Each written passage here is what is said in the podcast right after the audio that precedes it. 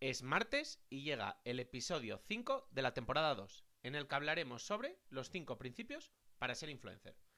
Además de las secciones de viral, tweet, super like y, como no, las preguntas de los oyentes, donde hablaremos de Virreal, de los bots en Instagram y otras redes sociales, del tiempo de uso dentro de cada aplicación y hablaremos, como no, de un tema bastante peleagudo, el tic azul o el verificado en Instagram.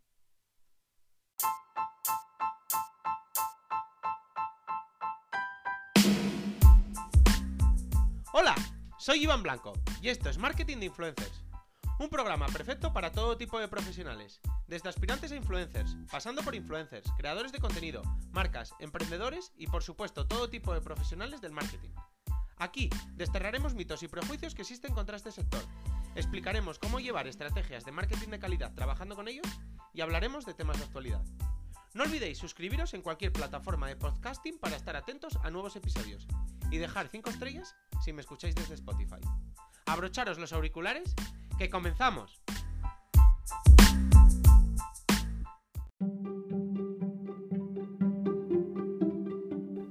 Comenzamos con el viral de la semana. ¿De qué se habla estos días alrededor del marketing, las redes sociales y los influencers? Quédate, como diría la canción viral de este año, que comenzamos.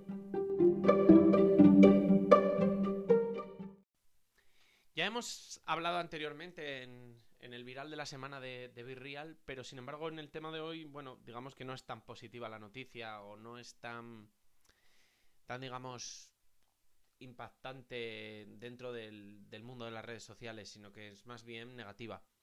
Virreal tiene una función que nos permite, además, depende de si está seleccionada o no, compartir nuestra ubicación cuando compartimos, bueno, pues nuestro Virreal de hoy. Para los que no conozcáis, Virreal es una, una aplicación en la que una vez al día, eh, nos, durante 15 minutos, podemos hacer una foto en la que se ven las dos cámaras, tanto la, la trasera como la, la delantera.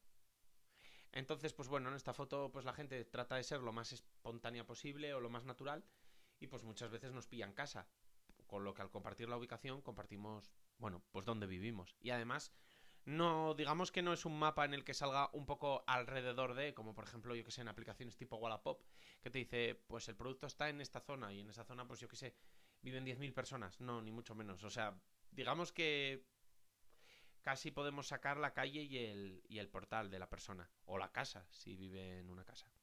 Yo, por ejemplo, he estado utilizando la aplicación durante unos días para probarla y personas no tan cercanas, porque al final personas que seguimos en redes sociales no son tan cercanas muchas veces como, como al final creemos y que para nada sabía dónde vivían. De repente viendo esto, pues he dicho, anda, que vive en este barrio, anda, que vive en esta zona. Con lo que realmente pues entraña bastantes peligros. Y al final, eh, ¿por qué quería profundizar un poco en esto? Porque instalamos redes sociales, eh, probamos aplicaciones sin fijarnos demasiado en lo, en lo que tenemos entre manos, sin prestarles demasiada atención, un poco arrastrados por la moda.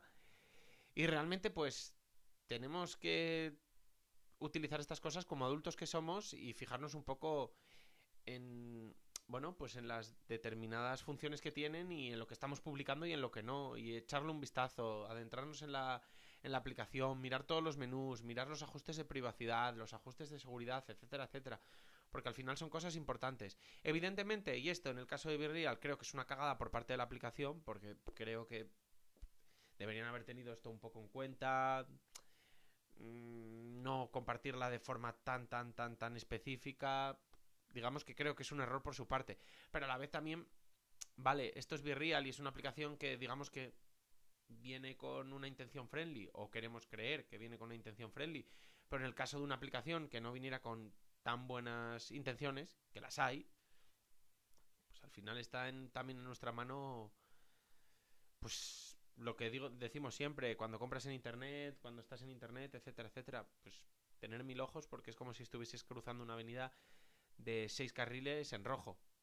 o miras o, o prestas atención o, o, te atropellan y es así. Entonces lo, que digo siempre, prestar mucha atención que de verdad son cosas muchas veces importantes y, y peligrosas. Así que nada. Decidme si estabais usando Virreal, si habíais utilizado digamos, esa función, si os habéis dado cuenta, si no, qué pensáis, si no os parece tan importante, si creéis que he sido alarmista, aunque yo creo que no, la verdad. Bueno, contadme un poco. Os leo y, bueno, pues debatimos o, o rajamos, si, si llega el caso, sobre Virreal un rato. En el tema de hoy hablamos de los cinco principios para ser influencer. Los cinco principios para ser influencer son los cinco mismos principios que diría para ser cantante, para ser actor, para ser futbolista, astronauta, cocinero, ingeniero, médico, digamos que para todo. Pero vamos a hablar un poco... Por un lado estaría amar, amar lo que haces. Digamos, al final el camino para ser influencer o para cualquier otra profesión no es un camino fácil y es un camino que al principio pues va a ser más, más complicado, más tedioso y habrá problemas, surgirán complicaciones, etcétera, etcétera. Por tanto, si no lo amas, si lo único que, buscas es el fin, es ser influencer y vivir, pues, digamos que del cuento, que es como nos lo venden, que en realidad no es así, o, o pasarme el, el año de, de vacaciones o acudir a mil eventos. Primero, no es verdad, pero segundo, el proceso no pasas de estar en tu casa sentado en el sofá a abrir una cuenta en una red social y al día siguiente estar, estar así.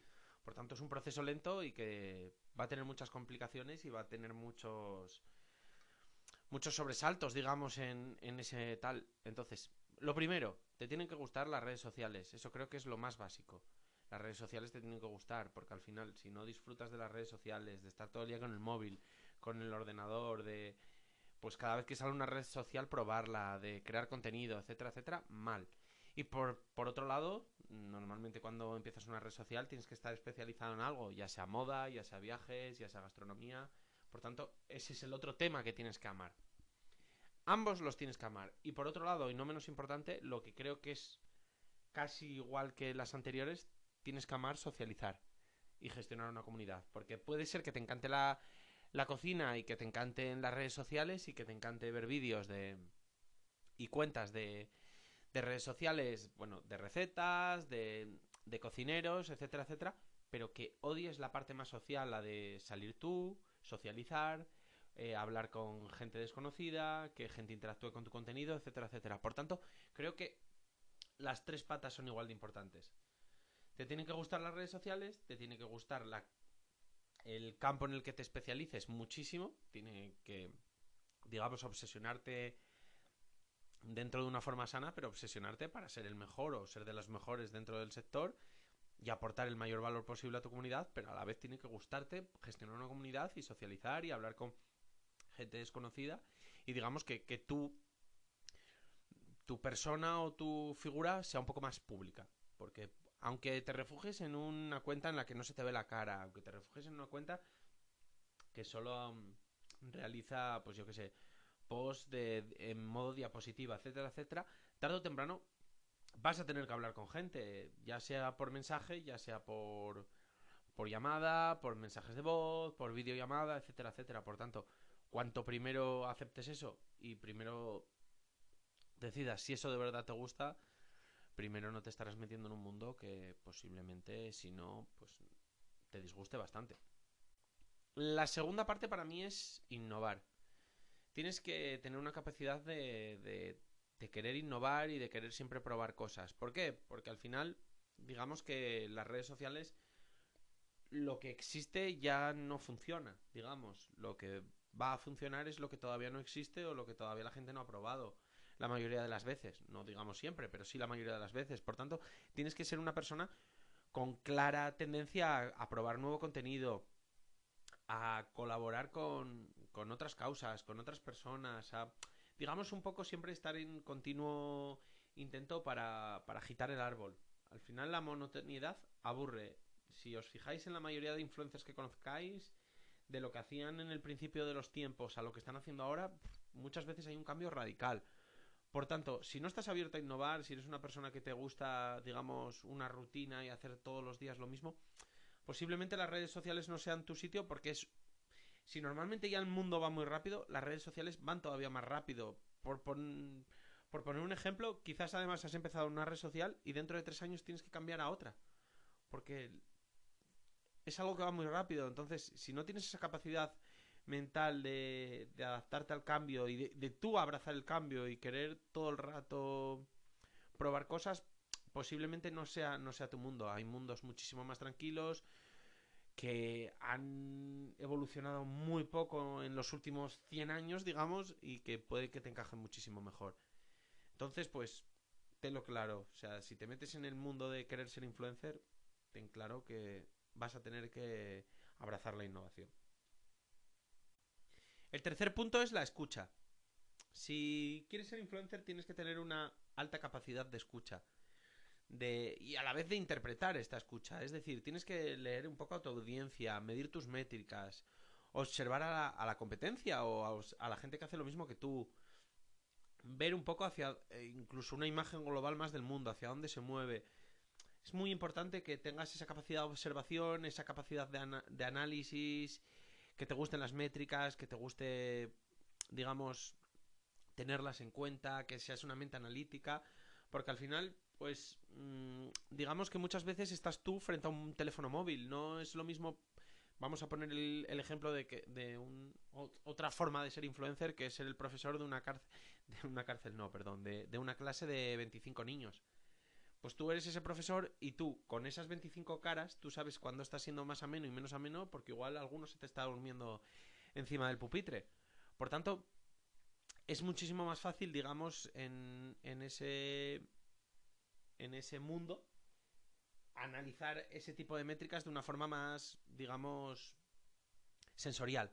Sin embargo, en las redes sociales, esa capacidad muchas veces, pues es más difícil de medir así de esa forma tan sensorial, entonces tienes que ceñirte más a las métricas. Por tanto, te tienen que gustar medianamente los números y te tiene que apasionar un poco esa parte, esa parte más analítica de, verlos y ver hacia dónde mejorar, hacia dónde avanzar, hacia dónde moverse, cómo pivotar, etcétera, etcétera. Por tanto, creo que es una parte muy importante y que, bueno, que tienes que tener claro que no puedes descuidar y que tienes que tener claro además que, que es parte de tu trabajo.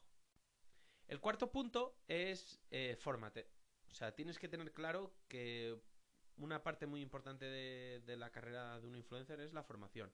Y esto viene mucho en relación con, con, el segundo punto que era la innovación. Al final, como decíamos, en la innovación es un mundo, el mundo va muy rápido y el mundo de las redes sociales va todavía más rápido. Por tanto, si no estás en continua formación, ya sea tanto en tu en tu nicho, ya sea fitness, nutrición, gastronomía, finanzas, etcétera, etcétera, como dentro del marketing y las redes sociales te vas, te vas a quedar atrás, porque al final estás abarcando temas muy específicos, temas que evolucionan muy rápido y tienes que estar en continua formación. Además, esta formación es muy agradecida. Si tú aprendes a, editar vídeo pues de una persona amateur a una persona más profesional, tus contenidos van a subir de nivel y digamos que normalmente se va a ver recompensado dentro dentro de tu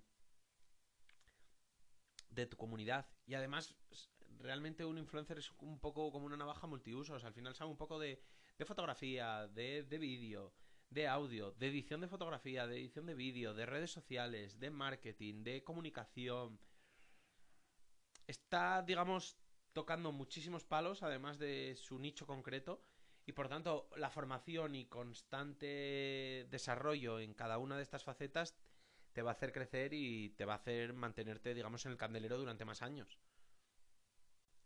Y por último, sociabiliza.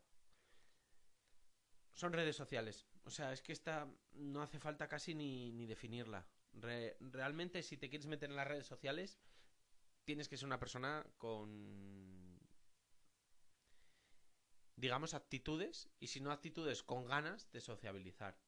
Porque las actitudes al final se pueden adquirir. Pero si no tienes tú las ganas de sociabilizar, si quieres ser un, una persona que esté encerrada, digamos, en, en su casa o en su habitación y estar en su mundo, muy complicado para las redes sociales. Porque al final las redes sociales te obligan a relacionarte con tus seguidores, con tus compañeros de profesión, de profesión ya sean eventos, ya sea haciendo colaboraciones con eh, conjuntas, ya sea con, otros profesionales del marketing, porque empiezas a trabajar con una agencia, porque trabajas con una marca, porque al final es una, o sea, todas las oportunidades te van a generar mm, más y más y más contactos, más y más eh, necesidad de sociabilizar y cuanto más ganas tengas de hacer esto y más actitudes tengas o, más mejores tus actitudes, mejor va a ser para ti. Al final las redes sociales se llaman así por algo y es una parte imprescindible del trabajo, sobre todo además si quieres tener una...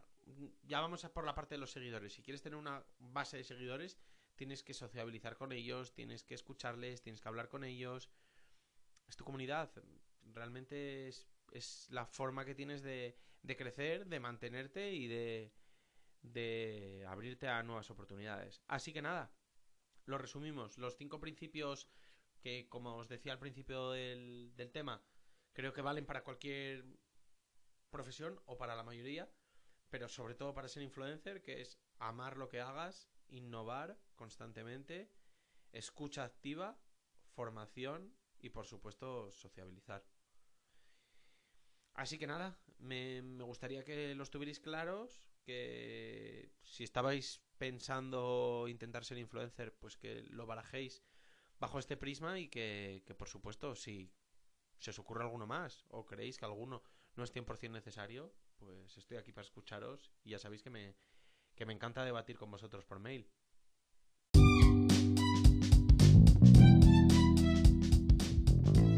Pasamos a Tweet. Saca boli y libreta o abre tu aplicación de notas, que comienza la sección de nuestro diccionario de influencer marketing, donde semana a semana te resumiré en máximo 140 caracteres algunos de los términos más importantes dentro del sector, y luego profundizaremos un poco más en cada uno de ellos.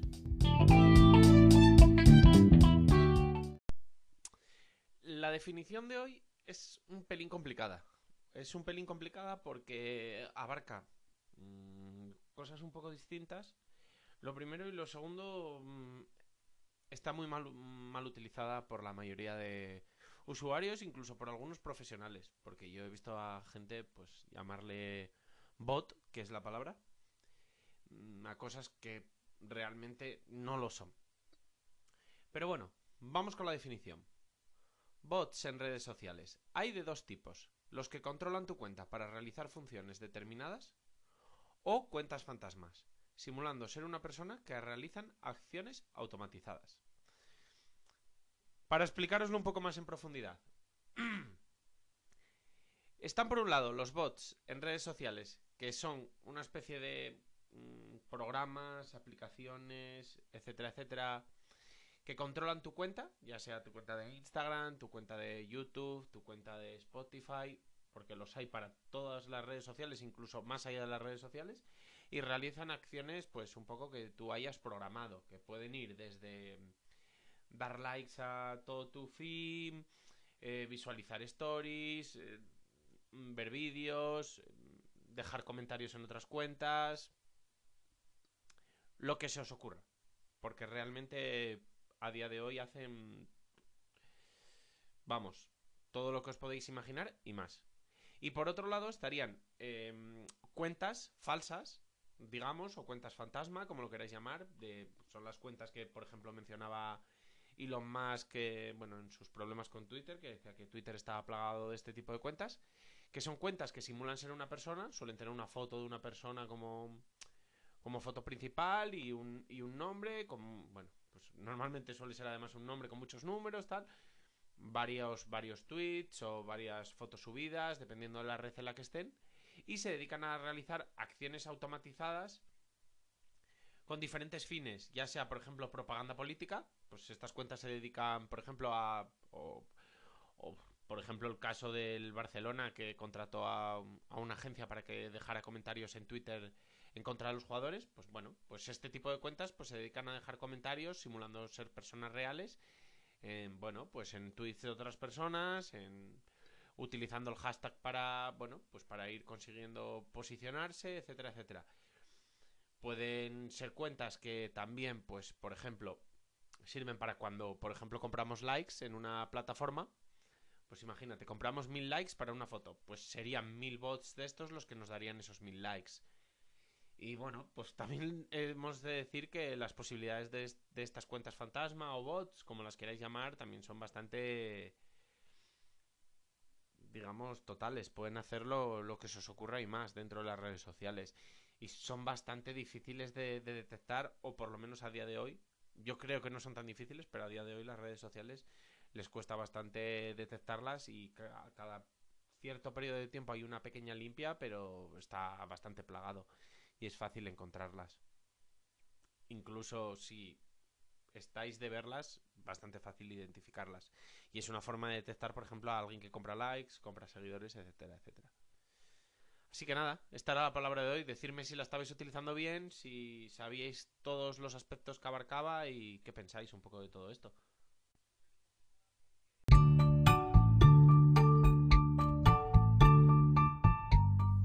Otro super like, una semana más. Aplicaciones, webs, perfiles de influencers, de creadores de contenido, una película, series, libros. Cada semana una recomendación intentando aportar valor en tu carrera profesional o en tu vida en general.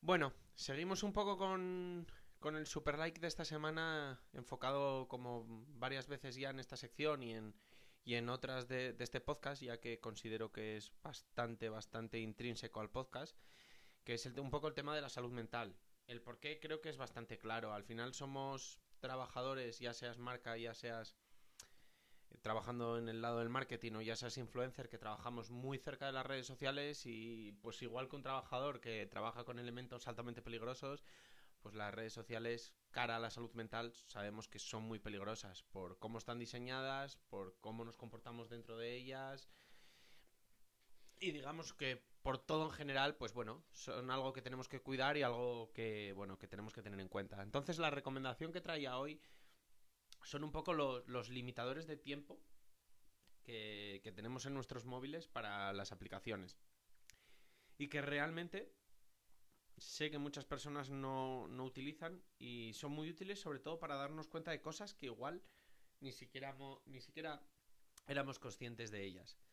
Eh, estos limitadores vienen a, bueno, pues imaginémonos Instagram, por ejemplo, que es la típica aplicación, además que tenemos dos minutos esperando en la cola de la compra, esperando al bus, esperando a un amigo, mm, mientras se calienta la comida en el microondas y la abrimos y estamos dos minutos, más otros dos, más otros dos, más luego eh, una hora antes de irse a dormir, etcétera, etcétera, etcétera. Al final es una aplicación que utilizamos mucho.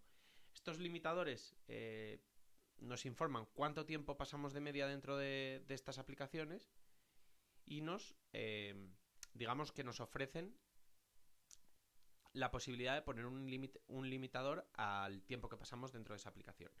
Con este limitador, pues imaginémonos que nos pasamos tres horas en Instagram y decimos, mira, es que tres horas en Instagram muchas veces no me da ni tiempo a ir al gimnasio, vamos a intentar ganar de ahí una hora. Vamos a pasar dos horas en Instagram. Pues tú pones este limitador y cuando lo has excedido, determinado día, pues te informa y te da la posibilidad de no poder utilizar esa aplicación hasta el día siguiente o saltártelo. Pero bueno, ya eres un poco consciente de cuánto tiempo estás, cuánto tiempo no estás.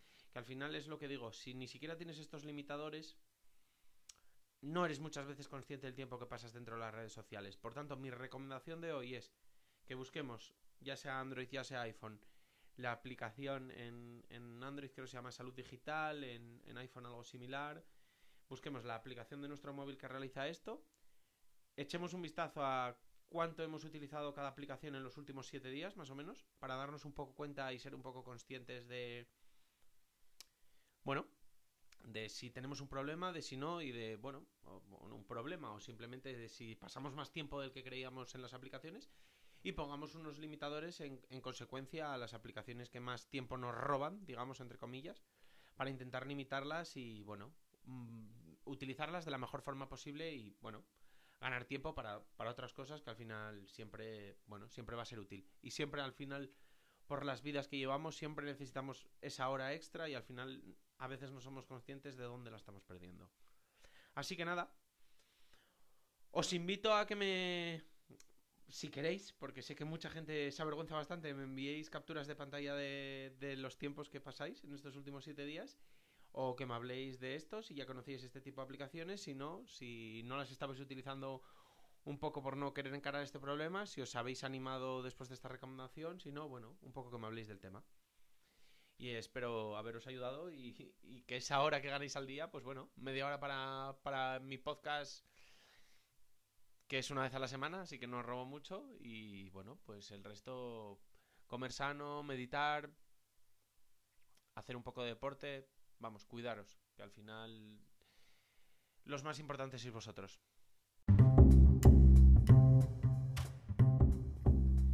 Como diría un real influencer, venga va, que estoy aburrido en el AVE, contesto 10 y cajita de preguntas en las stories.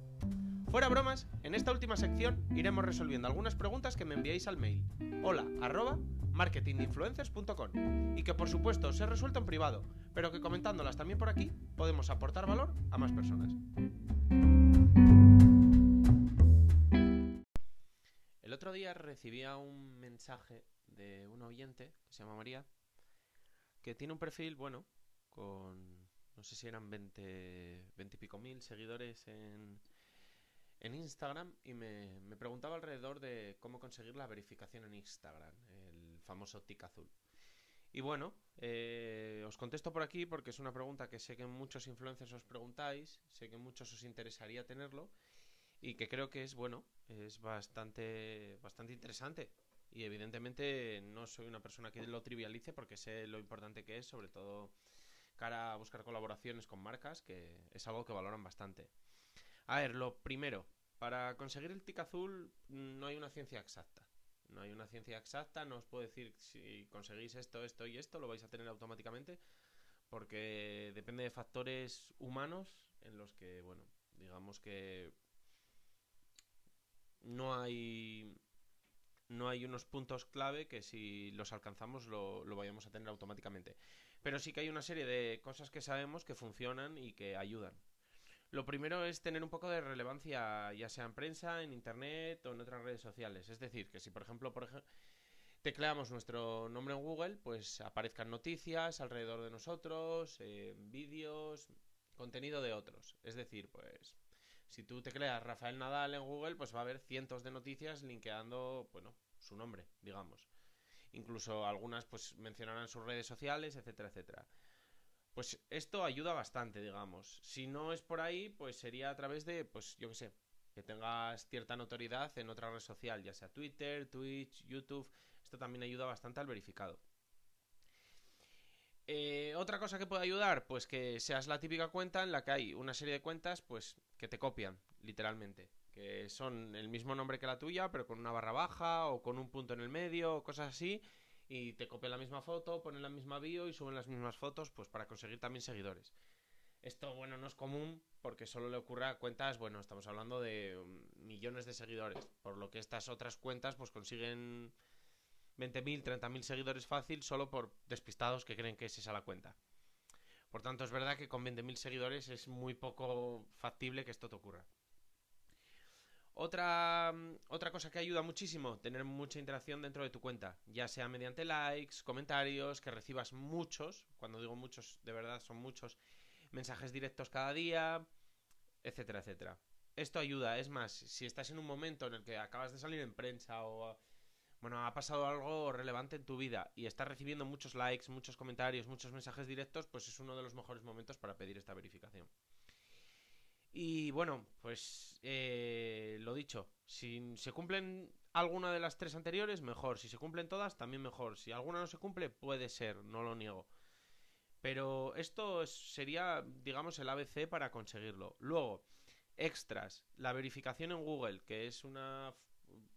es parecida a la de Instagram y si por ejemplo tecláis yo qué sé, Penélope Cruz en Google, veréis que tiene una pequeña página dentro del buscador donde salen sus últimas películas, los links a sus redes sociales, etcétera, etcétera. Bueno, pues si tenemos algo así en Google y lo, lo, verificamos y somos nosotros dueños de la página y lo editamos para que salgan las cosas que nos interesen, puede ser factible. Ahora bien, lo mismo que lo anterior, para personas muy pequeñas esto no va a ocurrir.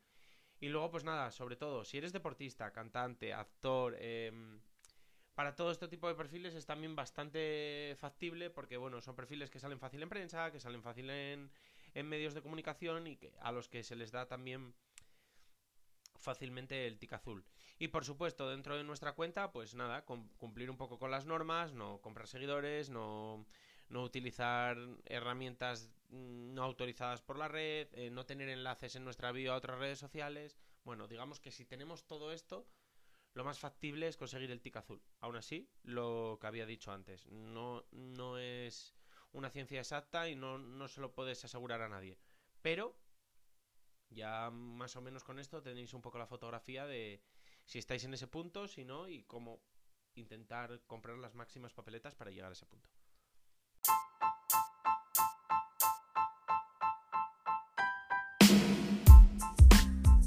Y hasta aquí el programa de hoy. Muchas gracias por escucharme.